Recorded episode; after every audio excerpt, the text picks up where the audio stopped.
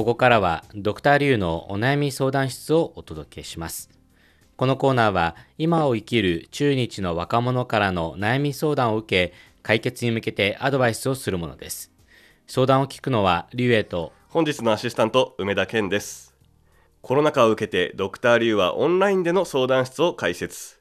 中国各地やまたある時は日本の、えー若者たちからお悩みを聞いています。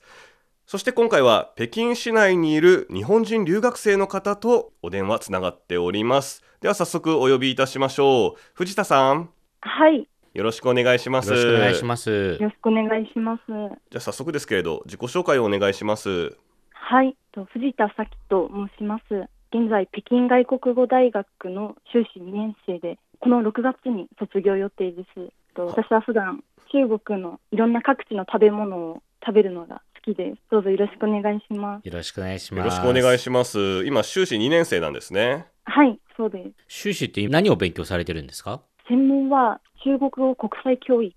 国際教育だから中国語を教えるための国際教育ですよね、あ、そうですね。外国人。外国人に中国語を教えることが専門ってことですね。なるほどそうです。おお。え、なんでそんな道に進もうと思ったんですか？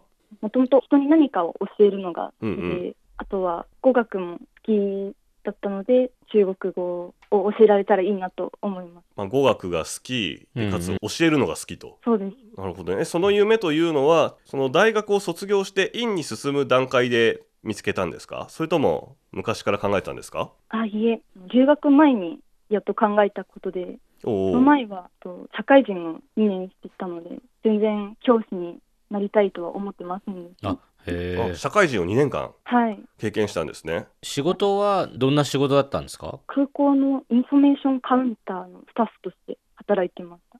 おおじゃあそういうお仕事をされたということは大学も語学をされたんですね？あそうなんです。学部は日本の神田外語大学というところではいはい。中国語を専攻してます、ああー中国語専攻。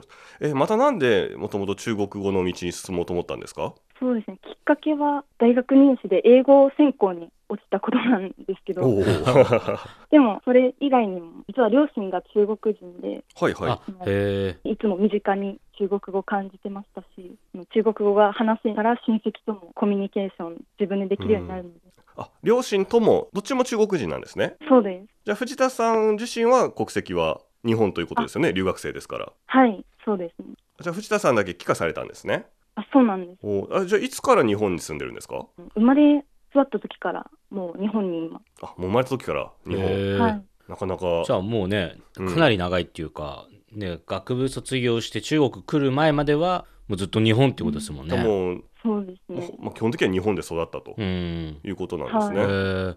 えでもほらご両親が中国の方じゃないですかはい。一緒に中国に来て、まあ、ちょっと旅行とか親戚に会ったりとかねそれこそ旧正月とかって中国で過ごしたりはするんですか？あそうです。34年に一度ほど休暇を利用して親戚に会いに行ってます。うーん。そういう時はどこ行くんですか？どちらの町ですか？両親の故郷の廃校。あ海海口海南島ですね。海南省ですね。あそうです。いい場所ですね。あめちゃくちゃいいところですね。そうです。ねなんか最近ねこの番組にうん。海南大学の学生さんがゆかりあるね。出たりとか、あ方がいっとぱい。ドクターリュウも仕事で海南省行くこともあったし、うん。なんか最近ゆかりがある感じがするんですけれどはい。海南省出身のご両親が日本で暮らしてる時に、はい。まあ、藤田さんが生まれたということなんですね。そうでん結おー婚前に移住して両親が日本になるほどなるほど。なるほど。あなんかいいですね。えでも今ねその藤田さん自体はほら北京で留学してるじゃないですか、はい。えどうですか？今まではほら45年に1回ね海南省に帰ってうん、中国っていうのをね、肌で体験してきましたが今回は一人でうん。中国、しかも北京で北の方で暮らすってなるとやっぱ違いとかって感じますか？はい。全然違うと思いますおー。うん。どう感じます？いろいろあるんですけどまず留学したての頃にすごい悩んでたのがうん。はい。お店の人特に北京の地元の人の接客態度が 日本だとすごいおもてなしとか重視しててうんうん。微笑みとかはい。丁寧だったりするんですけど、はい。そちらはその全くまず微笑みがなくてうん。しかも何聞いても、うん怒ってるような 感じで返されて、はい最初、とみんな私のことを嫌いなのかとあなるほど。心配してたんですけど、でも、その後中国人の友達とかに聞いて、あそれは普通だよと、逆にそういう怒ってはないんですけど、うん、それ、怒ってるのはなんか熱意だよ、あなたにちゃんと伝えるためあなるほどね。なはいるほどね。から、はいはい。とはい、そう言われたときに、あそうだったんだと、文化の違いを感じます。海南島ではなんか、まあ、接客はみんな微笑んでる感じですか、そうなんですよ、海南島だと割と日本と近くて、おう結構笑顔もあったり、なんか丁寧さ、いろいろやってくれたりします。まあ、サービスがいいわけですね。へえ。あ、そうなんですか。じゃあというのことはじゃあ北京はやっぱり藤田さんの知らない中国がここにあったとそうですね、いうわけなんですね。それまで北京に来たことはなかったんですか？そうなんです。おお留学で大学院の留学で初めて北京うへ。じゃあ逆に北京まあさっきのはびっくりした話でしたけれどはい。北京に来てなんか良かったこととか感動したこととかありますか？美味しかったものでもいいですよ。あ 思ったよりも、もっと想像以上にうんうん、学生の学習意欲が高かったことですかね。ああーあ学習力が高い。へえ。あでもはいそれはわかるかもしれないね。なんか日本人はみんな言うかもそれ。うーん。やっぱり中国人の学生の方がハングリー精神があるというか、もうね、せっかくだからしっかり勉強しなきゃっていうはい。やる気があって、親のうんプ、レッシャーとかも、あそれもあるかもしれないね。まあそう人ね。口も多くて、競争率も高いです。うん。だからよく確ね、日本人の留学生は中国人の学生のそういうはい学習姿勢を見て、こう危機感を感じるというか、あ確かにね。あうん そうあるいはね、自分はなんてダメなんだってちょっとこう、あなんていうの、そうですね、私もコンプレックスになるというかね、ありました？はい、もう大学院では、うん。全部中国人の学生と一緒にはいはい。中国語の授業を受けてたので、うんうん。ああ。皆さんが優秀すぎて、私もなんとか頑張ってついていかなきゃという、まあ、なるほど。逆にでもそれで頑張れた、切磋琢磨で頑張れた面もあります。でもね、それがもうすぐ6月に卒業ということで、うん。はい。で卒業後は何かもう決まってるんですか？あそうですね、内定が一応決まっていて、はい。海南のある大学で日本語ネイティブ教師として働く予定です。おおいいです。すごいですね。じゃあふるさとというかもう一つのふるさとですね。うん。の海南省で、そっか日本語ネイティブ教師なんかすごい特別な立場ですね。そうですね。藤田さんはもう子供の頃から中国語は喋ってたんですか、あいや、それはもう大学入るまでは全然中国語を話せなくて、あじゃあご両親は日本語で会話をされてた、そうなんですよ。あそうなんですか？両親とも中国人なのに、はい多分いじめられるのを心配したのか、ずっと私と日本語で喋ってました。ああ日本語で教育を受けたということなんですねあ、そうなんですか。じゃあじゃあね、うん今度は中国語を学ぶのが大変じゃないですかね。そうですね。逆に小さい頃、両親と中国語を喋ってたら、今こんなに苦労しなくても よかったのかなとはい思います。じゃあまあ帰化して留学生になったっていうも言えるわけですけどまあでも実際はい本当に、まあ中国語の学習という面では、もう日本人として立場なわけですね。うん。そうです。同じ感じ。いや、なんかね、うんまあ面白いっていうか、すごい環境でね、育うんってこれましたね。それでね海南省でそのこれから教えるっていうのに関しても、はいじ。ゃあちょっとワクワクしますね自分のはい。すごい。ルーツというか、ワクワクしますそういう場所にこれから暮らしながら仕事はできると。はい。うんん。まあね、これもう内定が決まって、なんかもう残りの生活をね、学生生活を楽しく過ごせるんではないかと思うんですが、うん、はい。それでは何か、まあお悩みがあるっていうことですよね。そうですね。うん。そうです。じゃあはい。ちょっと聞いてみましょうか。はい。はいということで、はいさて、今日はどんなお悩みでしょうか？先ほど言ったように、私のそのこれからの仕事も、海南のある大学の日本語教師だったり、あと将来やりたいことも、いろいろ人前に出ることが多いんですけど、はい。緊張しやすいタイプだったり、あとそんなに口が回らないタイプなので、これから堂々とうまく話せるか、すごい不安です。うーんなるほどね。まあ確かにね。え、はい今まで人前で喋ったりとか、なんかほら、プレゼンってよ、よく中国の授業やるじゃないですか。うんうんうんはい。ああいうのでもちょっと緊張しちゃう感じですか？はい、めちゃめちゃ緊張します。なんかうまくいかなかったなって思うことあります？ああります。それやっぱり緊緊張して。中国語うんうん。だと余計外国語でうまく話せないですし、うん声が震えたりちっちゃくなったりして、まあね。はい自信を持てない。日本語の時はどうですか？日本の時はでもそうでもなかったかもしれない。なるほど。ちなみに今この電話は緊張してます？あ、少し緊張してます。でもまだみんなに見られてはないので、声だけなので。見られるのはそれ以上に緊張するってことですか？そうだと思います。うんでも例えば今ほら私とドクターリュウと2人と話してますよねはい。これ2対1でも顔を合わせてたら緊張します？大人数じゃなくても、はい。声より緊張するかもしれないです。ああじゃあやっぱ対面して話すのそっか、とかねやっぱ顔が見ながらっていうのがね。えそれはそのはい。ビデオ通話とかでも同じですか、あ、同じです。もう大学のそのオンライン授業とかでも、オンライン授業でも緊張する。オンライン授業でも。へえビデオの、ビデオオンにするときとか。はいはいはいはい。ああなるほどね。まあでもねオンライン授業の場合はね、うん。オンにしたらなんか部屋のなんか変なもの映らないかとかいろんまあそういうな緊張心配があるからね、ありますけど今服装大丈夫だっけとかね、うん、うん。はい。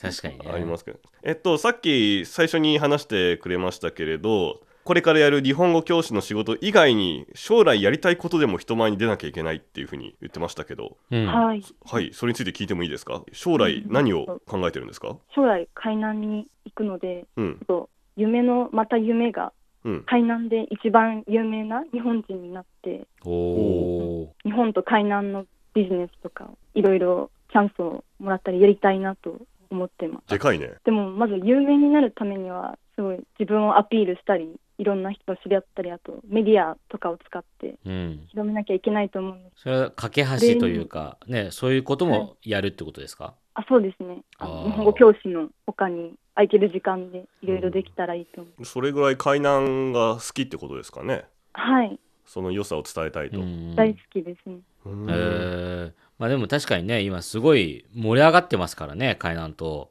ね今そういう意味ではよねそういう人材がやっぱり必要ですよね、うん。自由貿易館、こう、うん、そうそうそう。うん。買い物にもいいし、はい。果物美味しいし、うん。空気もきれいで。うん。う、ん。リゾートとしてもね。ねもう今盛り上がってますし注目されてるんで。確かにね日本人にね知ってほしいっていう気持ちはまあ確かにわかりますね。うん、うん、藤田さんってその人前で話すの苦手対面するの苦手って話でしたけどじゃあちょっとやっぱりシャイなところがあるんですかね。新しい人と知り合うのが。そうですね。人見、ちょっと人見知り。人見知りか。そうかそうああか。なるほど。それをでもねやっぱりちょっと克服していきたいっていうことですもんね。はい。わかりました、えーそれでは後半部分で解決方法を考えてみたいと思います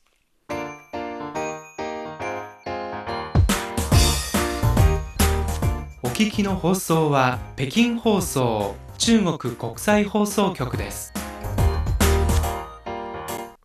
ドクターリュウのお悩み相談室今日は北京外国語大学院生2年生の藤田咲さんの人見知りで人前で話すのが苦手という悩みをお届けしています。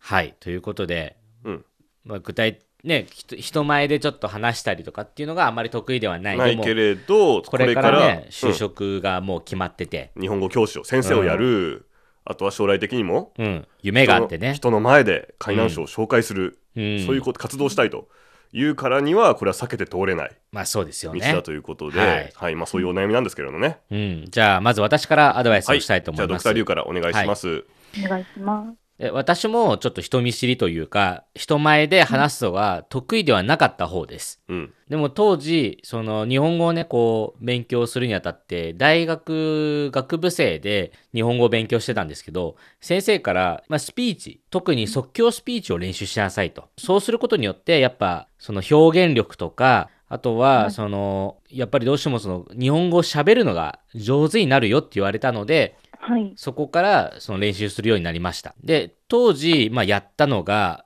友達集めてっていうか、最初は1人に、だから1対1で、ちょっと今からその即興スピーチを3分間やりたいんだけど、時間を計ってもらえるって。最初はちゃんと聞いててっていうんじゃなくて、時間を計ってっていうお願いをするの、するんですね。ううんそうすることによって、向こうは私の話を聞いてないんだっていうふうに理解した上で自分で話して、あれ、時間大丈夫ですか？とか。っていう、その、そういうところから練習してって、なんとか人前で話すことになれるということをしました。で、その後に、例えばじゃあ2人。1人は内容を聞いてもらって、1人はじゃあ時間計ってねとか。で、そこから徐々に内容面で、まあ、ちょっと勝負してどうした方がいいっていうアドバイスを受けたりとかっていうそういうことをやっていくうちに1人、2人3人4人の前でも喋れるようになるっていうのが、まあ、だんだんこう人数が増えていくわけですよ。はい。でもやっぱそういうのって限界があるんですよね。例えば3人と5人ってそんな違わないんですよ体感的に。そうですね。うん、で何が違ってくるかっていうとステージなんですよね。実際になんか舞台とかステージとかあとは学校でプレゼンをする時ちゃんと前に出て先生とか学生他の学生たちの前で何かをやるっていうことがやっぱりちょっと今までの練習とやっぱちょっと一味違うのでそこはもう一つのステップアップとして、まあ、ちょっと練習を重ねていく、まあ、形を変えていくというのが必要になります。ということで、まず私のアドバイスは友達とか他の人を使ってその練習をしていくっていうのが確実に少しずつですが、まあ、慣れていける方法だといういうアドバイスです。で2つ目ねまだコロナ禍そのどうしても家にいる時間とかって多いじゃないですか。はい。今藤田さんが勉強してるのはやっぱそのね中国語を教えるいわば中国語教師的なことじゃないですか。はい。でそこで私思うんですけど藤田さんが、ね、ご自宅でまあその授業する映像でもいいですしパワポを使って音だけ当てるやつでもいいですし、なんかね、はいそういうちょっとコンテンツを作るっていうのをやったらどうかなというふうに思いました。あっていうのはやっぱ映像を作ってね、顔を出す出さないにしてもそれをネット上に上げていくと、下にコメントとか反響が出てくるのでそれを通してやっぱりねそこもいわば一つの人前で話すことじゃないですか。で,、はい。でなおかつそれでね有名になればあるいは何かインフルエンサー的なものになれば、将来的にやっぱね海南を紹介していきたいとか、うん。ね、ビジネスにつなげたいとかそれにつながるんではないかと思うのでそういう意味ではもう今の時代カメラとかでね自分をもうバンバン撮って映像を作ってネット上に上げる。でそれを通してちょっと人見知りというか人前で話すというのを、はい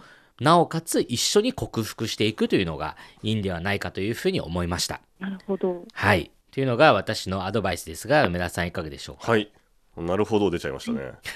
藤田さんからね。はい。はい。すごい。納得。しう。ん。えーとですね。まあ私もアドバイスちょっと2つに分けさせてもらいますがはい。1つ目がまずあの人前で話すのが苦手だっていううん。ことですね。はいでこれはで一番まあなんていうのかな実直な方法というのはとにかく準備あるのみだと思うんですね。うん。まあ、人前で話すというのは大体何か決まった舞台じゃないですか。はい。例えば授業であったりセミナーであったりあるいはスピーチ、うんけ結婚式のスピーチかもしれないし何かの、はいねお祝いの言葉かもしれないし、まあ、いずれにしろそういう場では私も、まあ、昔やってたのはもうとにかく原稿をバッチリ書いてはい。何回も読む練習して、はい。まあ、頭に入るぐらいで話した場合っていうのは絶対うまくできるんですよ。あ一番いいのは自分で書いて暗記してそれを自分で暗記して読める練習しといてはい。そしたら話してる途中で少しアレンジを加える余裕も出てくるし完全に覚えていれば、うです。ていうのはまず一つ理想だと思ってくださいね。はいもちろん現実にはそこまでうん。ね時間がなかったりとかいうこともあるんですけれど例えば授業の場合はでもね1年間毎年繰り返すことですからはい。最初の準備はとにかくかけすぎるぐらい時間をかけて、もう話し方とかももうシミュレーションしておくっていうのは、まあ一つの自信を持つための方法だと思いますね。はい。そして人前で話すことのその、まあ、さらにステップアップで言うと、まあ、実はこれはさっきのあのドクターリュウと被るんですけれどその様子を録画しておく、もうあ録画。はい、。もう今はもうねスマホで簡単に、まあ、録画も録音もできますからうんはい。そういう何か自分で作ったスピーチでこれ、ね、練習でもいいですよ例えばさっきの話みたいに、海南省のいいところを3つ紹介するっていうテーマでうんちょっとスピーチを作ってそれを自分で撮ってみて。はい。そしたら確かにその将来の、えーやりたい活動につながるかもしれないしそれ自体がうん。スピーチをすることの練習にもなると思うしそれを自分で見るってちょっとね恥ずかしいかもしれないけどうん。でも見ると分かるからねもっとこうした方がいいな、ね。こうん。話すの早すぎたなとか。はい。私たちもこのね番組聞いて後からお悩み相談を。まあそうね。ね。反省してますからね。ネットで聞いた時にちょっと話すの早かったなとか思いますけれど。まあだからそういうふうに見直す機会という意味ではとにかくひたすら準備したものをちゃんと読んでできればそれを記録して見返すあるいは人に見せる公開する。うん。はい。っ。ていうのが一つですね。人前で話す方法。でもう一つ、はい。人見知りを直す方法ですけれども、これもねとにかくどんどん人に会うしかないと思うんですねあ。そうですねうんで私が大学の時にはいその担当の先生教員に大学入学すぐに言われたのははい。あの梅田さんこう大学ってとこ一気に人が増えて高校と環境が違う、でそうしたら、あなたはどんな人とでも付き合いなさいと言われました。例えば一見して自分とちょっと違うタイプ。例えば私は、ね、文学系文化系だったんで体育会系の人だとかうん。おとなしい人であってもちょっとこう賑やかなチャラそうな人であるとか。一見で一別して判断しないで、まあ、男も女も誰とでも一度付き合ってみなさい、それ経験になるからっていうふうに言われたんですね。はい。うんまあ、それを一応実践して今があるところはあるっちゃあるんですがうんうんただまあ、はいまあ藤田さんの場合大学院も卒業してあとはまあ、女はい女性ということもあってねこれからどんどんどんどんいろんな人と知り合うっていうのはうん。難しいところももしかしたらあるかもしれないんですがでもそれをちょっと意識してもらってで、一番効率的というかいい相手いい方法があると思います。それははい。あの趣味を増やすことです。趣味。趣味をはいああ。今なんか趣味ありますか？いや、それが趣味が全然ないんです。バッチリですね。はい。あの そうこれから海南省開港にね引っ越すっていう大きな変化があるんで、はい。それに伴って何か新しいその例えば現地で海でやることでもいいと思いますよそれでもいいし何か新しい場所食べ歩きをするでもいいし、うんうん。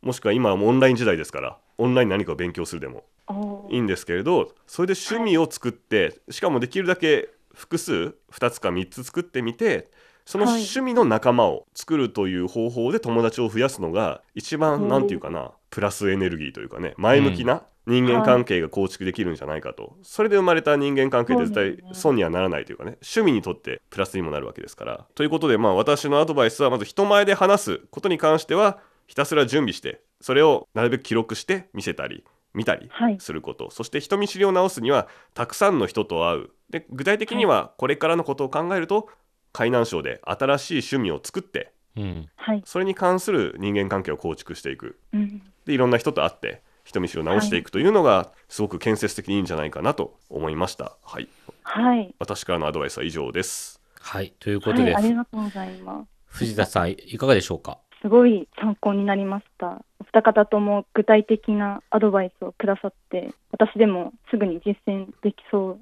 なので、うんうんもうすぐ取り掛かろうと思います。おいやでもねこれからねいろいろ通してやっぱ海南島ってすごくね、可能性がねあるところですよ。ここ数年で言うとやっぱ免税とかうん、ねあとやっぱりこれからリゾート以外にも、まあ、いろんなところでちょっと盛り上がっていこうっていうねそういう具体的な動きがある場所ではあるので、うん。例えばねもう全省はがガソリン車がほとんどないんですよ。エコカーしか走ってなかったりとかね。そういう動きがやっぱ一番今多分世界の最先端をい。けるところでもあると思うので、うん。やっぱそういうところでね、いろんな可能性がある中藤沢さんが挑戦していくっていうのはやっぱいいことですので、はい。趣味一つ目ドライブね。ドライブ。いやいいじゃないですか。ね。ね。はい。それが私、車酔うんですよ。